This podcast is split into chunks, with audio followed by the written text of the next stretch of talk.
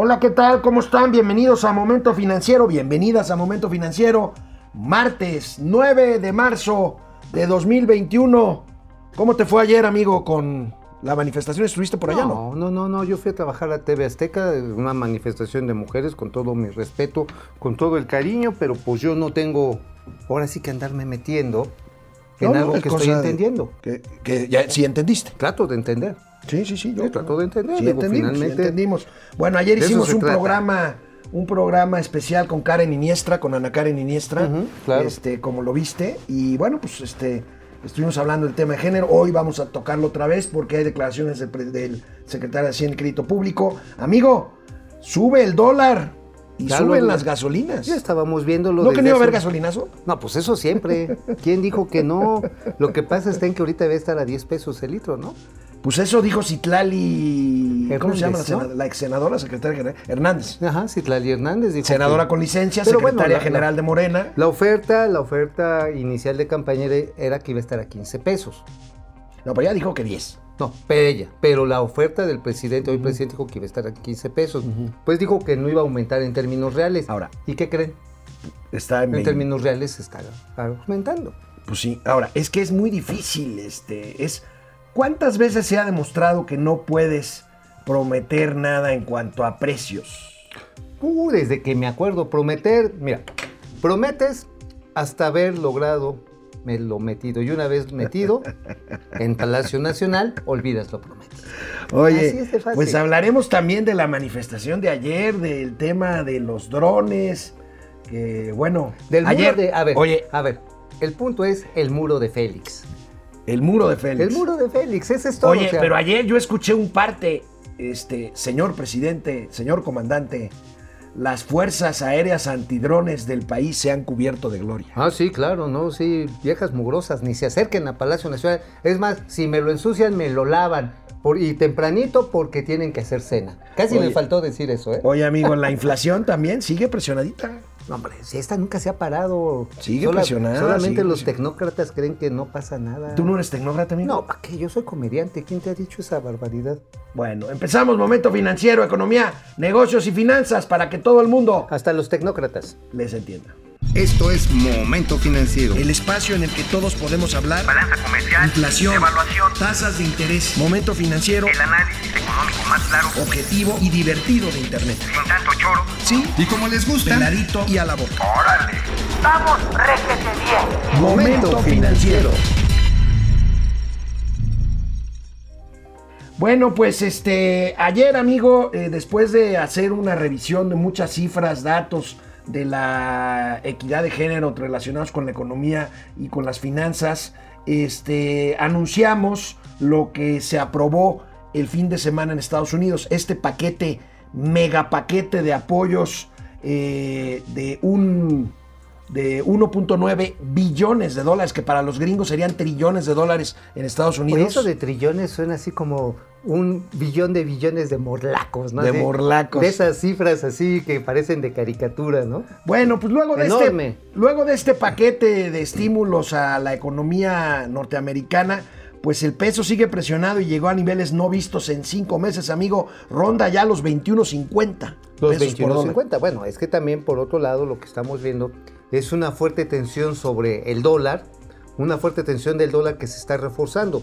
De entrada, la posibilidad de que los mismos estadounidenses, los de a pie, tengan mayor consumo, está generando la perspectiva de mayor tasas de inflación en los Estados Unidos. Si la demanda estuvo comprimida, pues va a echar un rebote, ¿no? Desde automóviles, casas, ropa, todo esto tiende a generar una mayor presión, una mayor presión sobre lo que son los precios. Ahora, ¿Qué otro factor está pesando también en esto? Esto es importante mencionarlo. También está pesando la recuperación en Europa y en Asia. Muy, muy, muy diferente de lo que ha sucedido en América Latina y específicamente en México.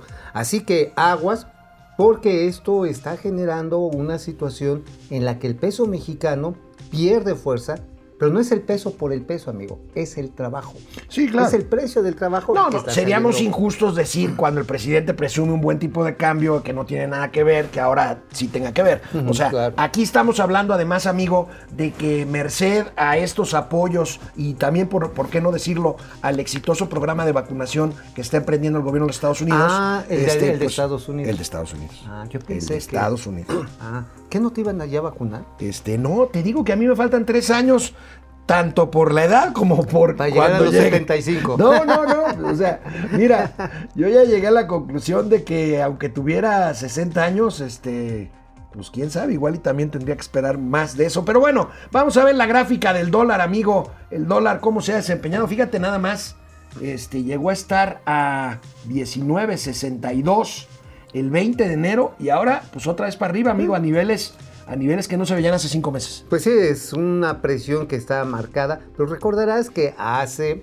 exactamente que es que este es un es un dólar, pero en moneda mexicana. Un Me poco- falta un ya peso un poco 50. menos de un dólar. Me hace falta un peso con 50 para que esto sea un dólar.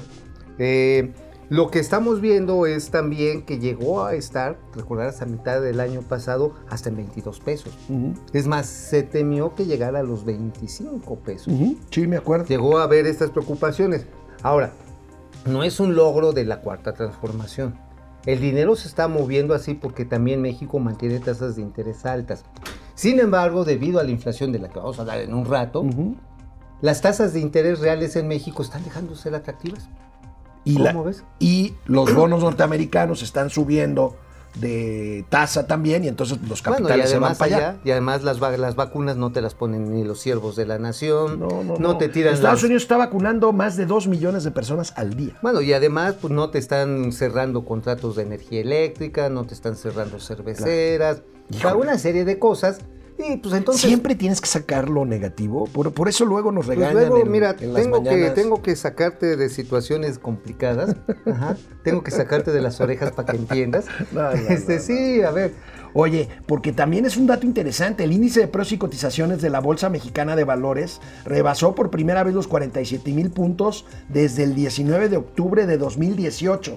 Pues esto también, pues los capitales se refugian en las bolsas cuando suben las tasas, ¿no? Ahora, la Bolsa Mexicana de Valores es realmente un monedero.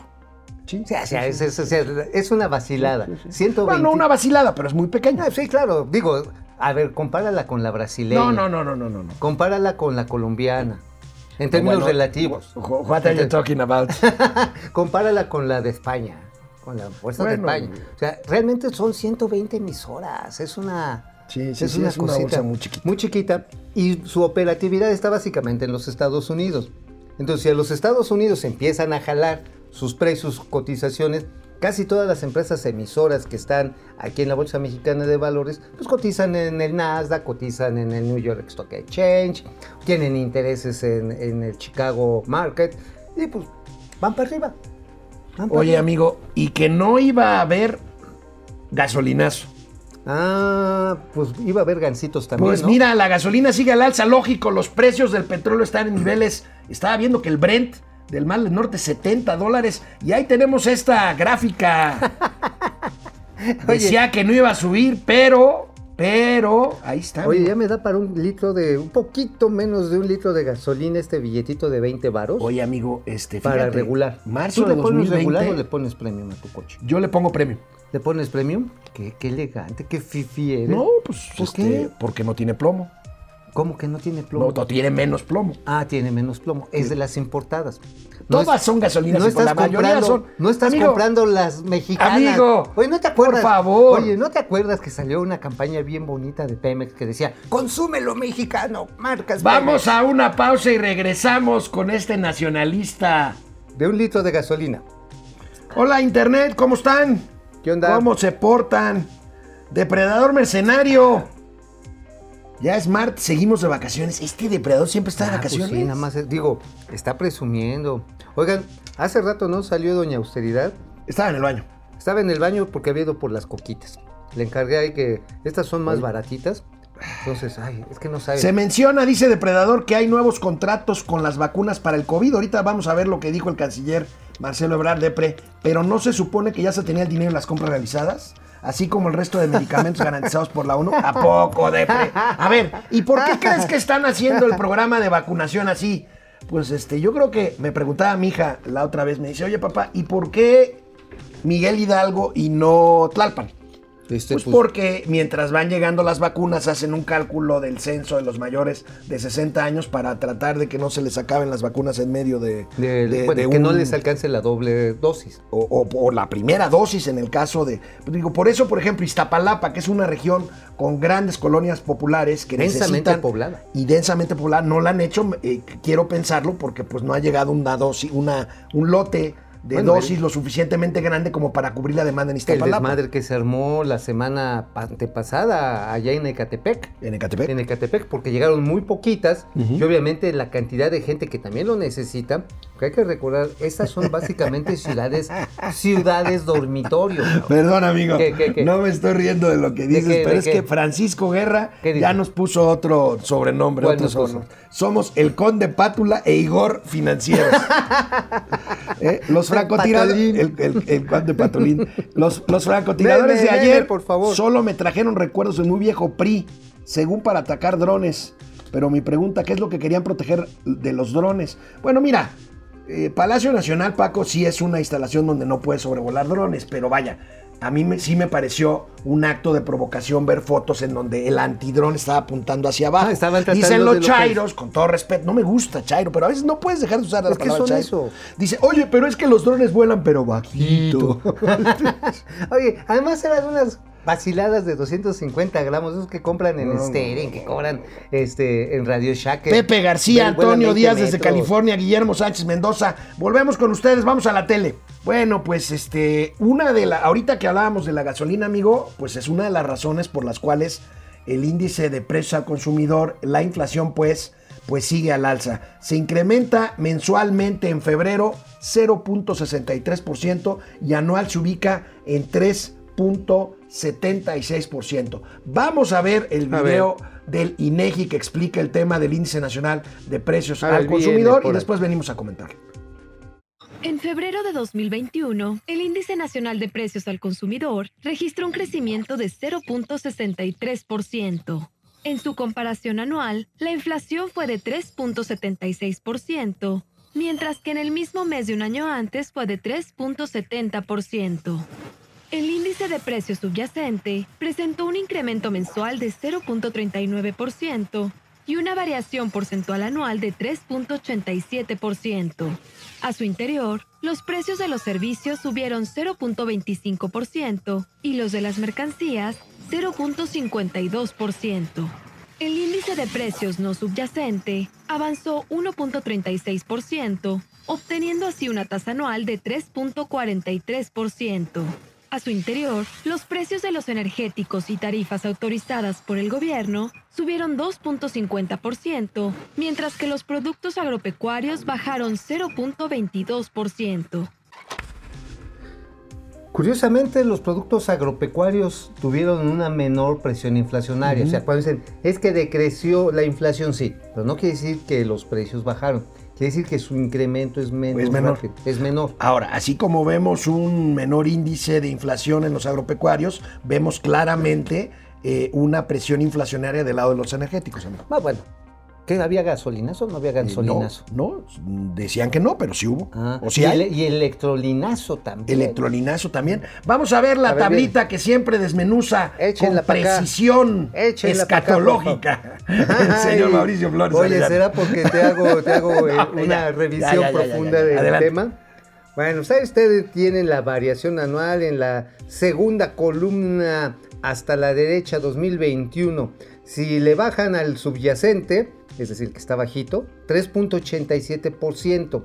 Y es bien notable cómo en este mismo rubro, alimentos, bebidas y tabaco, no los precios, no los precios, eh, digamos, agropecuarios directos, sino ya de los productos procesados, los que se llevan a la boca, 6.34%. Hay una alta presión. Ahora, nos vamos a los no subyacentes, los que no están impactados por decisiones de precios, eh, digamos, determinados o estacionales. Pueden ver dónde está la mayor, la mayor tensión Pues sí, está en las frutas y verduras. Aunque los agropecuarios crecen menos, vean ustedes que acumulado, perdón. ¿Cuá- cuánto no, es la inflación nueve- en- Es 9%. 9% En menos.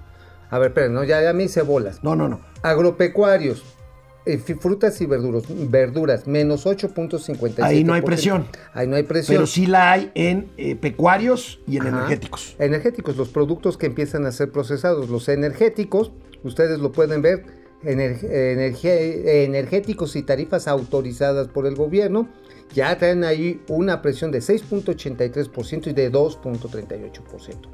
Los pecuarios, amigo, es curioso que es un producto pecuario. Los huevos, como tú agarras comprensión de los temas, los filetes, tiene que ver, ¿sabes qué también? La pesca, en esta La pesca, temporada la la, pesca. pesca.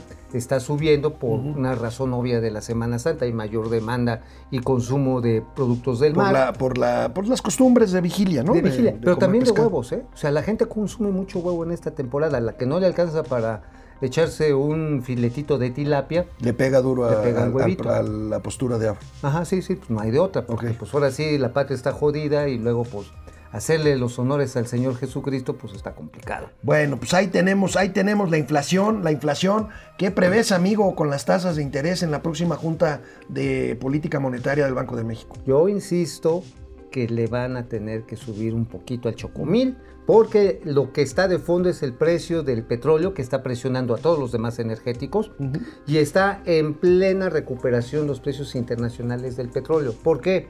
Porque Estados Unidos, China, la India se están recuperando. Ahora, tendremos Japón que ver primero que haga la. Fed, la Reserva, la Reserva Norteamericana, o sea, el Banco Central de Ah, Estados bueno, Unidos. sí, ¿no? pues tratamos de ir más o menos en sincronía, lo cual es muy adecuado, para no agarrar y generar situaciones eh, contradictorias que nos demos, que terminemos dándonos un balazo en las patas. Ahora, los estadounidenses, lo dijo el mismo señor Jerome Powell, pues que iban a seguir manteniendo el estímulo monetario. El presidente de la Fed. Ajá, ¿por qué? Pues porque no se veía claro que, este, que fueran a llegar al pleno empleo. ¿eh? Ahora, estímulo monetario implica dejar la tasa como está o bajarla. Ajá, sí, no es subirla. Este, no es subirla, claro. Es, es mantener el precio del dinero más o menos asequible. Accesible, no. Accesi- a que- ¿Asequible o accesible? Asequible. Asequible. Asequible. O ascendentemente asequible. Bueno, la cuestión está en que lo que quieren mantener es un precio que estimule a que en vez de meterlo al, al mercado financiero, obtener un rendimiento en acciones o de tasas de interés, mejor lo inviertas en actividades directamente de lo que le llaman la economía real. Es decir, construcción, desarrollo de tecnologías, en aumentar una línea de producción de cualquier cacharro que se te venga a la mente.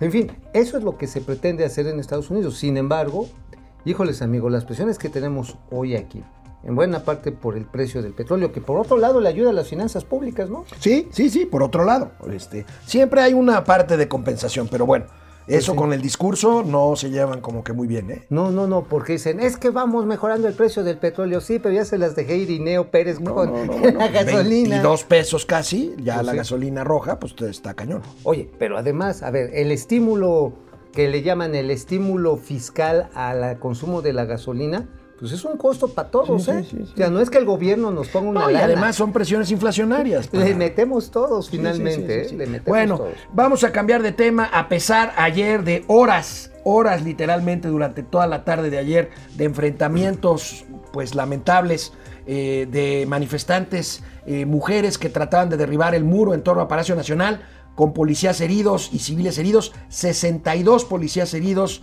19 civiles heridos. El presidente dijo que salimos bien.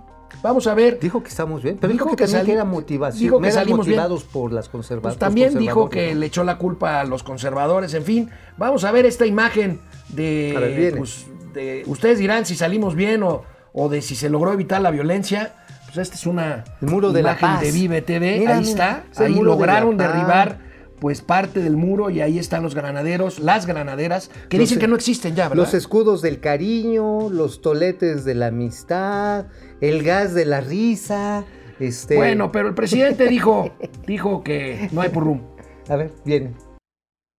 que no se cayó en la trampa de la violencia el día de ayer y que se resistió frente a la provocación. Quiero agradecer mucho a los encargados de la seguridad en la ciudad, de manera especial a las mujeres policías que resistieron estoicamente agresiones y que no cayeron en la provocación. Te puedo decir que fueron agredidas y no se agredió a manifestantes. Bueno, eso de que no se agredió a manifestantes eh, estaba muy de Bueno, verse. dij- Hay dijeron- testimonios en contra. Hay testimonios, En hay contra, testimonios de que hubo gas lacrimógeno y golpes, aunque lo haya negado el gobierno de Pero la ahorita ciudad. vamos a regresar. Yo creo que Ahorita es regresamos a este importante desmenuzar esto de la marcha del 8M. Volvemos después de una pausa, momento financiero. ¿Qué Aquí regresamos con internet. Este Paco García, mientras el presidente sigue con sus distractores, los precios de la canasta básica siguen subiendo. Pues sí, fíjate que eso es bien curioso. Hay precios estacionales, por ejemplo, ahorita vas al súper o te vas ahí al mercado de la viga. A ti te gusta el pescado del remolino, ¿no? Ahí es- se pone bueno. Este, bueno, a mí me gusta el pescado de la viga. Ya, ya, Entonces- ya, síguele con tu comentario. entonces finalmente sí hay una fuerte presión. Ahora, hay otros productos que son de consumo constante que están subiendo, como la tortilla. Sí, La tortilla está la tortilla presionadísima. está presionada, sí. Entonces, Bueno. mira, si te suben los huevos y la tortilla, pues son tacos. Mike White, Mike White desde el Estado de México, Ángel González Mosqueda, Fidel Reyes, buen día, tío Mau y tío Alex. ¿Qué onda? Buenos días, Carlos Ramírez desde Los Ángeles. Carlos Ramírez, ¿cómo Listos estás? para saber las nuevas maromas. Carlos Santoyo, Jerez, Santoyo. presente, Jerez, Zacatecas. Jerez, Jerez, qué bonito. ¿Cómo se llama la bebida con Jerez y huevos? Hablando de huevos. Agarrando, Este, polla. La polla. La polla. Ah, sí, sí, sí, La ¿se po- te la has una echado? polla, una polla, es horrible una polla. Pero para una cruda así, Es ruda, horrible. Fernando A. González, buenos días compañeros. Francisco ¿Cómo Guerra. Hoy en día todo está carísimo, la canasta básica ya volando y las gasolinas ya parecen cohete de SpaceX. Sí, está carísima. Ger- sí, Gerardo Inda, Ferrangel, Jesús, Saga, saludos chiquillos. Ah, caray. Ay, ¿cómo estás?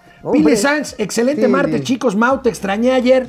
Ah, pero ya estoy aquí de regreso. Ayer las no mujeres levantaron la voz y actuaron con violencia. No lo comparto, pero sí es la forma de darse a notar, estar en lo correcto. Mira, yo coincido con ella. Yo coincido con ella. Pues sí.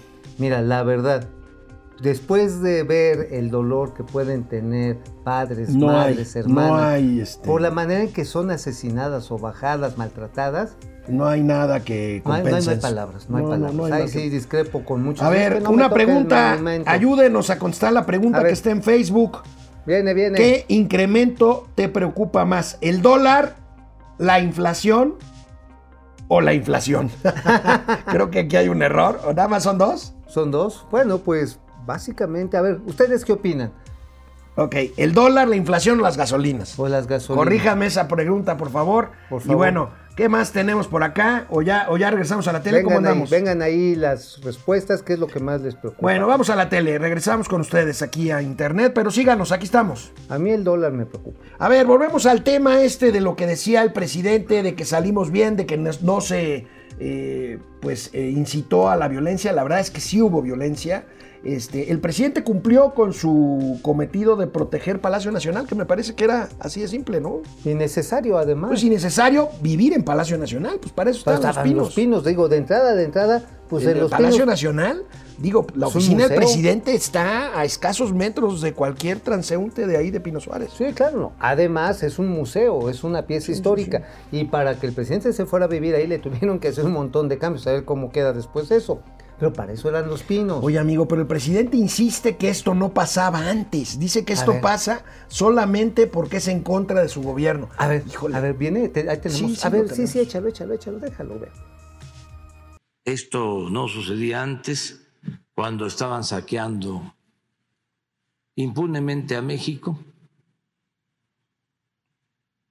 Esto es nuevo, estas protestas en contra del gobierno, con la bandera del feminismo, cuando eh, en realidad todo esto está impulsado por el conservadurismo que está sintiendo afectados sus intereses y privilegios. Hasta me extrañó que ahora los medios de información, como fue tan evidente la provocación, no salieron a defender a quienes se manifestaron con violencia, como sucede en otros casos. No salieron a lanzarse en contra del gobierno. Los medios nacionales, los internacionales sí. El New York Times, el país, pues imagina. Hay otro inglés. Legal. Sí. Eso sí, sus corresponsales. Porque también son representantes de las empresas que participaron en el saqueo de México en el periodo neoliberal. Oye amigo, ¿algún día las mañaneras dejarán de tratarse acerca del presidente, presidente y su yoyismo? Es que, es que la manifestación de ayer, ayer lo decía yo con Ana Karen Iniestra aquí en el programa, pues la manifestación, o sea, no es él, no es el presidente. Ayer fueron las mujeres. Ayer fueron las mujeres y ¿sabes qué es lo más canijo de esto? Que no entiende, que no entiende. O sea, la agenda de las mujeres, ya fuera con Enrique Peña, Bebé, con Calderón, con Fox, haya estado presente y las manifestaciones han venido subiendo de tono. Ciertamente. ¿Por qué? Porque hay una mayor conciencia de una cultura que las ha venido agrediendo, de una estructura socioeconómica que las mantiene sobajadas, que además les permite la mercantilización de sus cuerpos. Pero eso no, lo entiende, no lo entiende. No, es una agenda que, digo, ¿qué necesidad hay de defender al compadre que tiene cargos probados de violación a Wilbo para que sea gobernador de Guerrero? Y va a ser gobernador, ¿verdad? Ahora, yo creo que la campaña se la va a hacer el presidente, porque ya empezaron las campañas en Guerrero y el único que salió fue Mario Moreno. Bueno, también está... Mario Moreno, Mario Ma- Delgado. No, Mario Moreno, es el candidato del PRI. y Ah, Mario. Moreno, ok, ok, Sí, ya, ya ay, te Mario. Ay, Yo este, pensé que, estabas hablando de la secta esta, ¿cómo se llama? ¿Navix o este, Nexium? Nexium, Morenexium. Ne- ándale, Morenexium. Morenexium. Sí, no, no, bueno. La cuestión está en que el único que ha salido a hacer campaña ahorita es el del PRI. Y este, Susana Zabaleta creo que se iba, iba a andar ahí, o no recuerdo qué eh, cantante o personaje de la farándula iba No, a andar. no. Pero Félix Salgado Macedonio, salvo subir un tuit ayer, Pues es que si no lo apedrean. ahora, yo no me lo imagino andando haciendo campaña en Guerrero.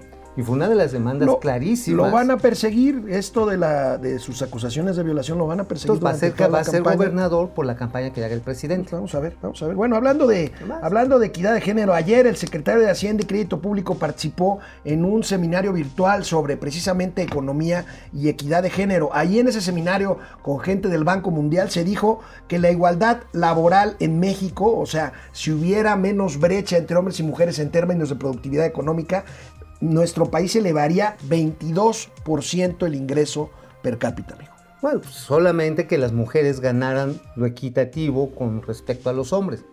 Ahora, también es cierto que muchos de los trabajos que se les asignan a las mujeres o a los que tienen acceso son trabajos de baja productividad, dependientes de tiendas, ¿Sí? Tienen muchas veces trabajos manuales como ensamblaje directo, eh, no están metidas, digamos, en, el en la parte agrícola, en el manejo de maquinaria, sino en la recolección y la pizca de productos del campo. No están, por ejemplo, en el transporte, no necesariamente están piloteando aviones. Hay casos, ¿eh? No, sí, los hay, qué bueno que los haya. Los hay, pero son reducidos. Pues sí, sea, bueno, también ayer es un problema El secretario, el secretario de Hacienda reconoce esta brecha salarial y brecha de género en materia de productividad y nos compara con países comparables, o sea, con países de América Latina. ¿Y qué pasaría si nos acercáramos más a sus índices de equidad de género en materia de trabajo? Veamos. Bien. La primera es que eh, tenemos la, participación de las mujeres en el mercado laboral más baja para este conjunto de países y considerablemente más baja que algunos países como Uruguay, Ecuador, Bolivia. Y la segunda es que tenemos una de las brechas más altas que hay. Es decir, no solamente las mujeres participan menos, sino que la proporción con respecto a los hombres es la menor de, de todos estos países. Ahora, esto, esto nos da idea de la falta de equidad en el mercado laboral, pero también empieza a dar una idea de las oportunidades perdidas, no solamente en términos de inclusión, sino también en términos del potencial económico del país. Por ejemplo, y eso es lo que van a ver en el cuadro de, de abajo a la izquierda, si México tuviera la participación del- de, Brasil, que es una relativamente baja, de 47%, dos millones más de mexicanas se incorporarían al mercado laboral. Si tuviéramos la participación de Uruguay, sería, eh, yo lo manejo, que serían 3 millones más de, mexicanas. Si tuviéramos la de Perú, que es la más alta, son 12 millones de mexicanas. Entonces, este es un tema, es un tema de inclusión, es un tema de equidad, etcétera, pero es también un tema del potencial económico del país que se está perdiendo al, no haber conseguido nuestro país las condiciones adecuadas para permitir que las mujeres se incorporen de manera plena al mercado laboral. También hay un fenómeno, bueno, no es un fenómeno, es una distorsión eh, estructural de las naciones de América Latina, la falta de educación y capacitación en las mujeres. Es más, durante muchos años, muchos años recientes, amigo, Sí. en las secundarias la educación técnica era, era este, ¿cómo se llamaba? Tratar este, servicio doméstico o Sí, sí, corte y confección, Artes manuales. Sí, eso ha venido cambiando, Ah, pero durante fue. años la inequidad de género empezaba por los esquemas educativos, como dices Claro. tú, ¿no? Y además otros factores, como puede ser el acoso escolar, el acoso sexual, desde la misma primaria, ya no digamos desde la secundaria, desde la primaria las de chicas, las niñas y dentro de los hogares sufren este acoso que las va eh, pues haciendo a un lado de las oportunidades desde la educación y por supuesto las- las después las laborales. En un gueto, en un gueto Eh, de su exactamente. desarrollo, las va metiendo ahí y por supuesto son las que tienen que desertar porque quedaron embarazadas en los estudios secundarios sí. o preparatorios, o son las que tienen la menor posibilidad de estudiar eh, de una, digamos, carreras tecnológicas, precisamente incluso por el acoso que hay. en La conclusión, amigo, estarás de acuerdo conmigo, es que la brecha de género afecta al desarrollo económico. Ah, no, pues, y en México esto se ve clarito, prístino. No hay duda, mira, yo, me, yo estaría muy feliz con que las mujeres ganaran más, porque entonces habría alguna que me quisiera mantener. ¿No? Es un comentario machista ese, No, pero bueno, yo luego sí- lo discutimos. Volvemos ya, después de una que pausa. me mantengan, ya. Aquí estamos de Ya regreso, estamos. Oye, internet. ¿Qué oye, pasó, amigo? Amigo, Mm. yo sí quiero que me, que me mantengan. Imagínate así. Lo me que pasa peinen. es que cuando dices que, me peinen, quieres que, me te peinen, que me- mantengan, que me peinen. infieres que tú mantienes y es un comentario No, machista. Yo quiero que me mantengan. Es un comentario machista. No, a mí no me pesa, pero me gustaría que me mantuvieran. Es un comentario machista, A mí me, punto. no, a ver, Se ¿por acabó qué, la ¿Por discusión. qué? ¿Por qué? ¿Por qué? Porque A ver, estás infiriendo no, que- a ver, no, tú estás infiriendo.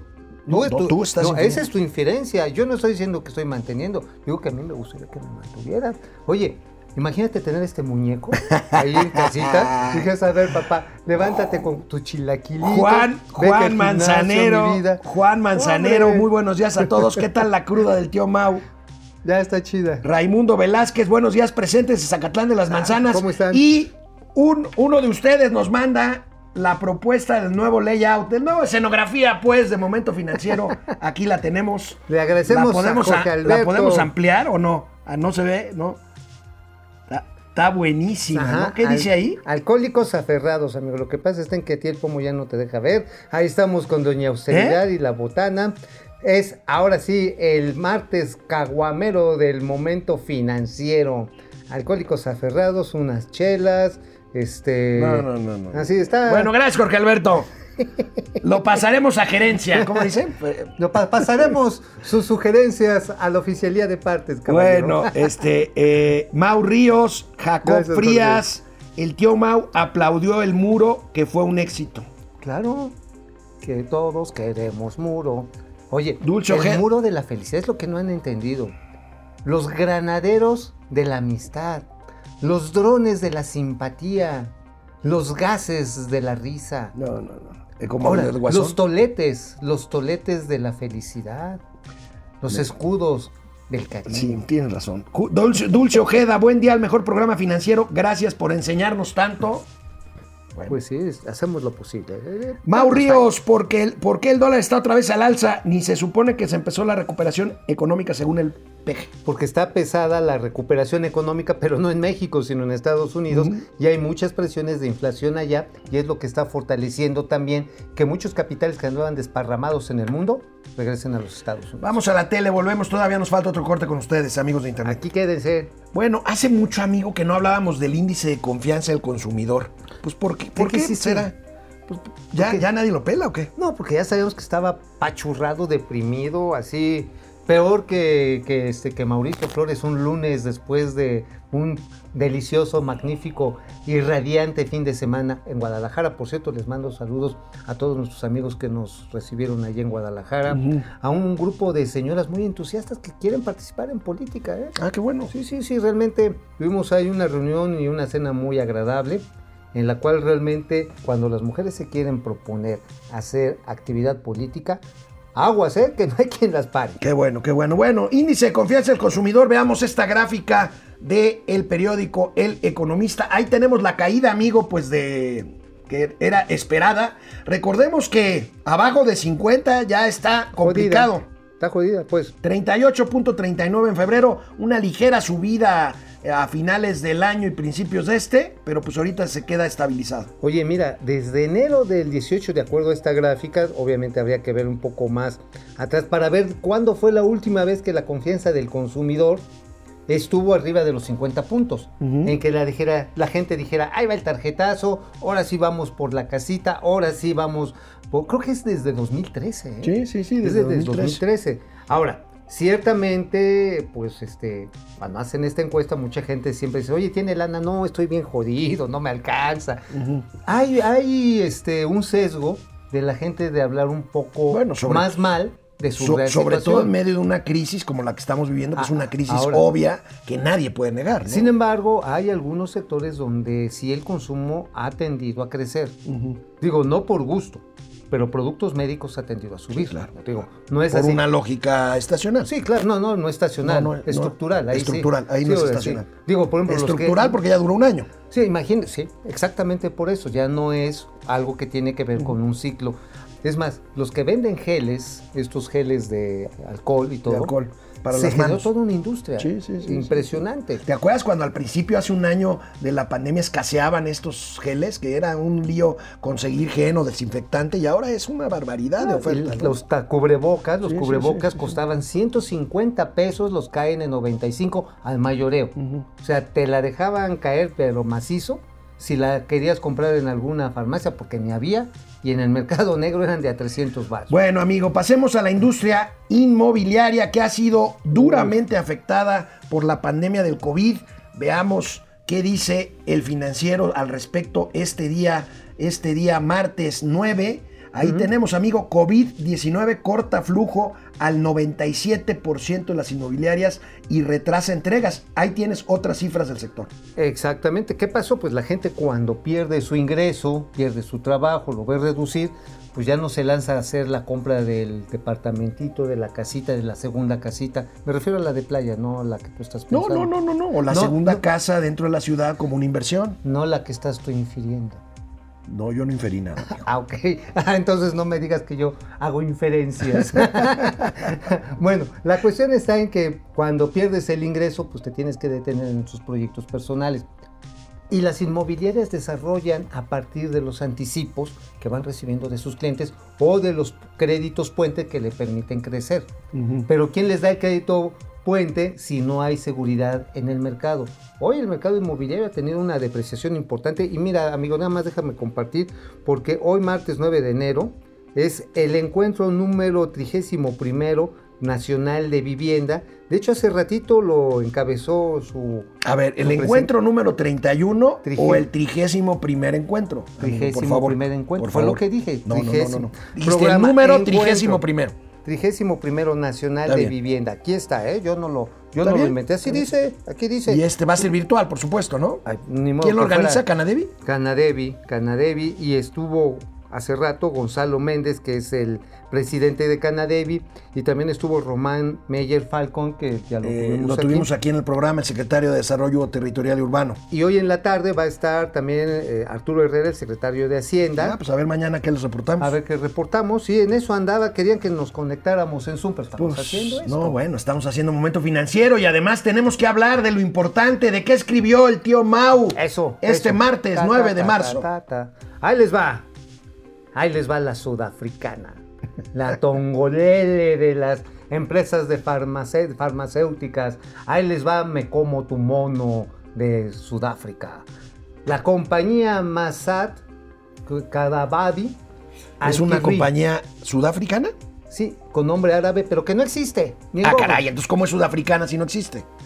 Porque así se registró ante el Quien Sabe y ante la A UNOPS. ver, pero ¿cuál es el punto? ¿Qué, qué pasa con esta empresa? que no existe. Pero pagó cinco, o sea, no hay un registro en el mundo.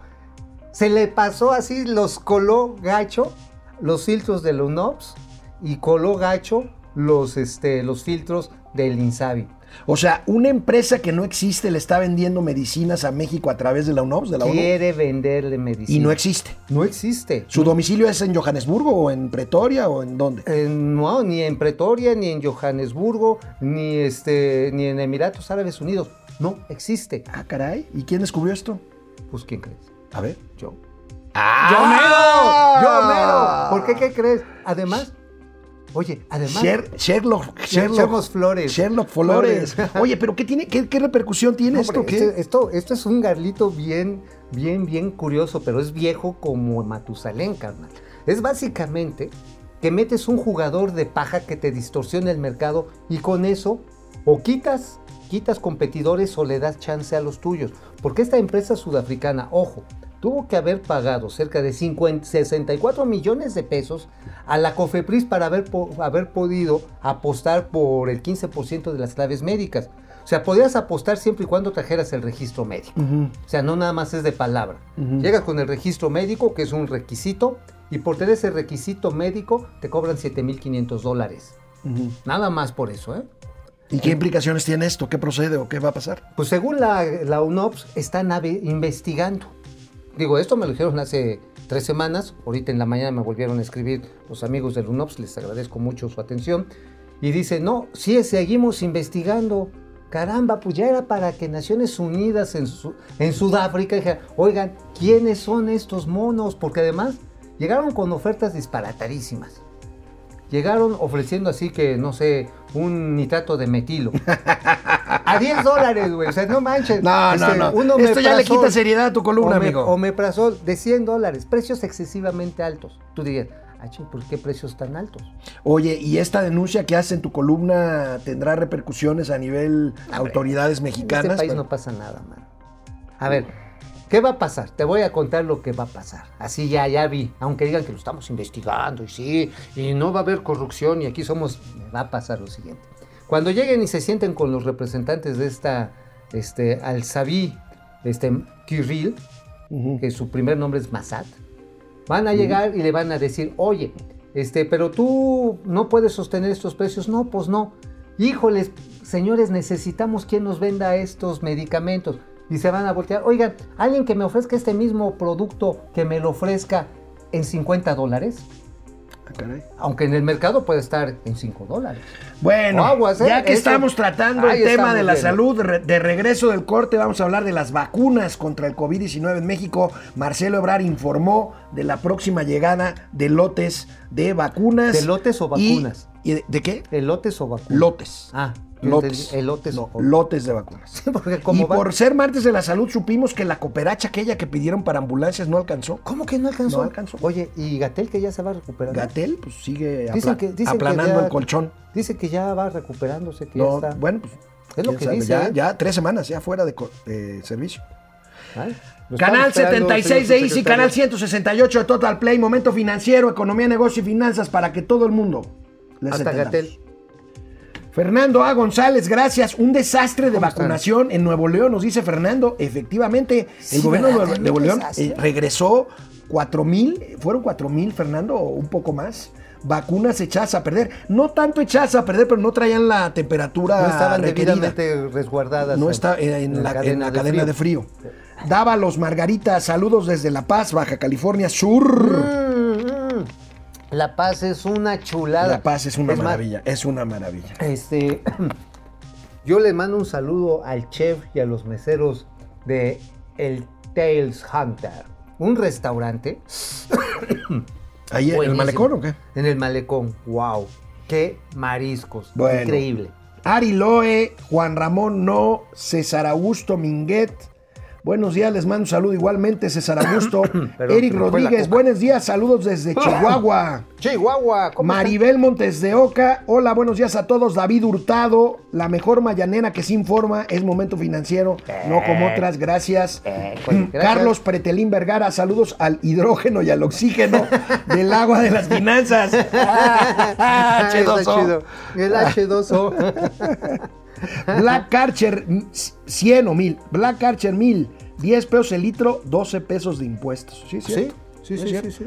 Que me encanta que estén informados nuestros. Oye, es que ciertamente el impuesto que se le cobra a las gasolinas ajá, es una, una forma de recaudación bien importante del gobierno. Sí, sí, sí, es claro. una forma de IVA selectivo. Sí, el IEPS sí, es un sí, IVA sí. selectivo. Es un impuesto de control, como le llaman. Pues más bien es un impuesto de, de- de desnucamiento, man. De desnucamiento. Ajá. Jaime Lorea Jaime. García. ¡Ñero! ¿Qué hongo? Black Archer 1000. Prometen y hasta meter y una vez metido olvidan lo prometido. Sí, exactamente. Ángel Emilio Zacarías García. Como Hola, buenos días. pueblo. Para que todo el México lo entienda. Muchas gracias. De eso se trata. Abraham López Mójica. Buenos ¿Cómo días, están? amigos. ¿Cómo ven ayer el tuit que puso Félix Salgado Macedonio? Lo comenté con Karen. no, con Ana no, Karen. no. Qué, eh, qué, qué, Qué tamaños de tipo, ¿no? Qué- Qué cara dura. Estamos en internet, ¿verdad? Sí, Qué sí. huevos de tipo, ¿no? Yo creo que es sin huevos.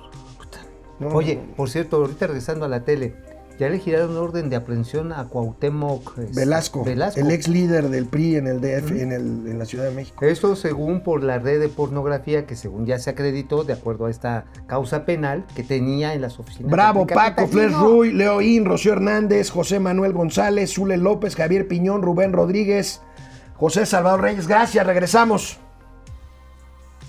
Volvemos, volvemos aquí con ustedes a Momento Financiero. Y bueno, hoy martes de la salud, después de que el presidente pues justificó lo que pasó ayer, allí en los alrededores de Palacio Nacional, pues hablaron de las vacunas y Marcelo Ebrard anunció nuevos lotes que llegan a México. A ver, viene. próximos arribos, bueno, ya se mencionó este de Pfizer es hoy, 600 mil 600 dosis.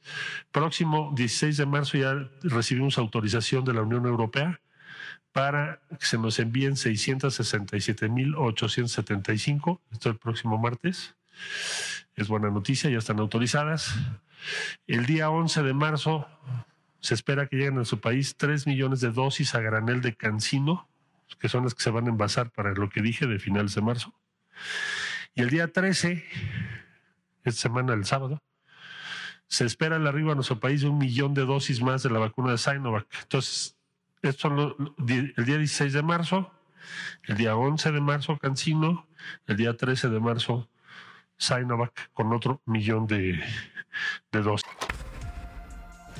O sea que con esas son cerca de 4 millones 600 mil dosis. Ujú. Esperan que mañana caigan 200 mil de Sputnik. O sea, estaríamos hablando de prácticamente 5 millones, más las 4 millones que se supone que ya llegaron 9 millones. Y siguen diciendo que vamos a vacunar a todos los adultos mayores de 60 años antes del 15 A de ver, abril. 9 millones de vacunas hay que dividir entre dos para que sea la dosis completa por esta temporada, ¿eh? O sea, estamos hablando entonces, híjole, se me ¿Cuántos mayores de 60 hay? ¿13? 15, 13, 15, millones. 15 millones. No hay manera. Entonces, 4 puntos, es para 4.5 millones de adultos mayores. Y falta personal médico por vacunar, ¿eh? Oh, bueno, esa es otra de las tragedias. Digo, le han puesto a los cuervos de la nación, perdón, a los siervos de la nación, este, o mirones de la nación, porque no están ahí de Sí, mirones. sí, sí, y pidiendo datos. los datos electorales. los datos electorales, O llevando bueno. despensas a las casas. Oye, y por ser martes de la salud, amigo, Hey. El presidente de la República nos informó que la cooperacha para ambulancias no alcanzó. ¿Cómo? Vamos a ver. ¿Cómo? ¿Y Milana? ¿Y Milana? A ver, a ver. Vamos a introducir eh, lo de unas ambulancias que se adquirieron el año pasado eh, de manera voluntaria los altos funcionarios del gobierno eh, aportamos para enfrentar la pandemia. Incluso eh, algunos no eh, cobramos completo el aguinaldo o no se cobró el aguinaldo. Se hizo un fondo con todas estas aportaciones de alrededor de 130 millones de pesos. Y ese dinero se decidió destinarlo a la compra de ambulancias para los 80 hospitales del IMSS Bienestar, que son los hospitales que dan servicio en las zonas más pobres y marginadas del país. No ajustó lo que se cooperó, los 130 millones, porque este, cuestan las ambulancias, pero el INSABI puso lo que hacía falta. O sea que ni quitándole la lana de los aguinaldos alcanzó. No, amigo, y aparte, pues les han bajado el sueldo, este, aparte de las cooperachas y los aguinaldos y todo, y pues ese dinero, ¿dónde está? No, pues digo, pues hay, pues según lo están utilizando en este tipo de gastos, pero a mí en lo personal me parece que es muy injusto para un funcionario, un empleado del sector público. O sea, eso de que la pobreza franciscana, que ya los van a hacer con guarachitos y su zarapito, oigan, este, para que no me agarres descuidado con eso de los zarapes. La verdad está en que hace mucho frío y hay muchas carencias, como para que tengas a los funcionarios públicos en una condición misérrima. Yo creo que a final de cuentas, ok, se puede hacer un trabajo digno, decoroso, puedes llevar una vida republicanamente equilibrada. Como decía, este, Eh, este, la honrosa medianía. La honrosa medianía, pero esto ya no es honrosa medianía. No, mira, amigo, lo que pasa es que este es un círculo perverso. Yo insisto, yo fui funcionario público durante 30 años y este, la verdad es que yo soy de los que creo que un gobierno debe de ser muy ágil, muy delgado, o sea, no puede ser obeso, pero con gente bien pagada que garantice dos cosas. Primero, competencia, Claro. este, probidad y falta de corrupción. O sea, entonces lo contrario hace un círculo vicioso, espantoso, burócratas mal pagados que además tienen incentivos para, para, Para transar. para, para transar, para poder compensar su sueldo. Sí, con sueldos altos hay tranzas, amigo. Imagínate, efectivamente, el tener un salario alto no exime a la gente de tener pues las tentaciones de agarrar lo indebido en un funcionario público. Pero si a esto los pones además hambreados, pues va a haber incentivos reales en ese sentido para que hasta por un trámite se, oye, pues ahí préstame siquiera 500 varos, ¿no? Ya no estamos amigo, hablando de los Es, portafolios. es increíble la fuga de talentos del sector público durante la cuarta transformación. Lamentable. Lamentable entre los cientos de decenas de miles que han sido pues corridos materialmente hasta los que se han ido por dos razones, o porque ya el sueldo no les resulta atractivo o simplemente por la ley esta de que les impi- le impediría trabajar en sectores asociados con su responsabilidad En 10 pública años. en 10 años. Entonces, esto ha sido una fuga de talentos impresionante Ahora, de la Administración imagínate, Pública Federal. imagínate un subdirector de Pemex, para no hablar del director, porque él es agrónomo, ¿no? Eh, o biólogo, ¿o ¿qué? ¿Pero qué tiene que ver con que sea agrónomo? Con... Imagínate un subdirector que se ha hecho toda su carrera en la industria petrolera. Llega al final del gobierno y dice, ya no quiero aquí. ¿Se va a ir a trabajar alguna petrolera que está aquí en México? No lo van a dejar. Bueno, el presidente ha alegado casos, ciertamente ha habido casos, Luis Ramírez Corso, muchos otros, que se van a trabajar a petroleras y eso no le gusta al presidente. Tiene cierta razón, pero hay leyes que eh, fijan un plazo mucho más razonable, que puede ser de un año, para eh, en lo que tú dejas de trabajar, por ejemplo, en la Secretaría de Hacienda para trabajar en un banco. Y eso ha pasado con muchas, eh, con, con muchas este, personalidades. Ahora, de 1 a 10 años ya es una barbaridad. Oye, pues ya, es, imagínate- ya es condenar al ostracismo a quien ose trabajar en el Servicio Imagínate, Público Federal. imagínate a un subsecretario eficaz como Gabriel Llorio. Imagínate que, ok, gana Morena, vamos a hablar, el 24. Pero el nuevo equipo de hacendario que llegue, Prescinde de él. prescinde de él. ¿A dónde se va a ir a trabajar? Y es un hombre joven, ¿eh? Claro, y es un hombre talentoso. Oye, además a mí se me hace, la neta, hasta abusivo un plazo de un año. Creo que atenta contra las No, libertades yo contra el año, mira, yo viví toda mi vida con el tema de que estaba seguro de que si dejaba una posición X, tenía que pasar un año antes ¿Por de qué que no hacer una volver clasificación de los temas y de la información a los que pueda tener acceso un funcionario? Sería mucho más razonable y más equitativo, pero No, bueno. bueno, no, pero esto pues no en este pasar. gobierno esa- no ese razonamiento No pasó no. en los otros, ¿no? tampoco va a pasar.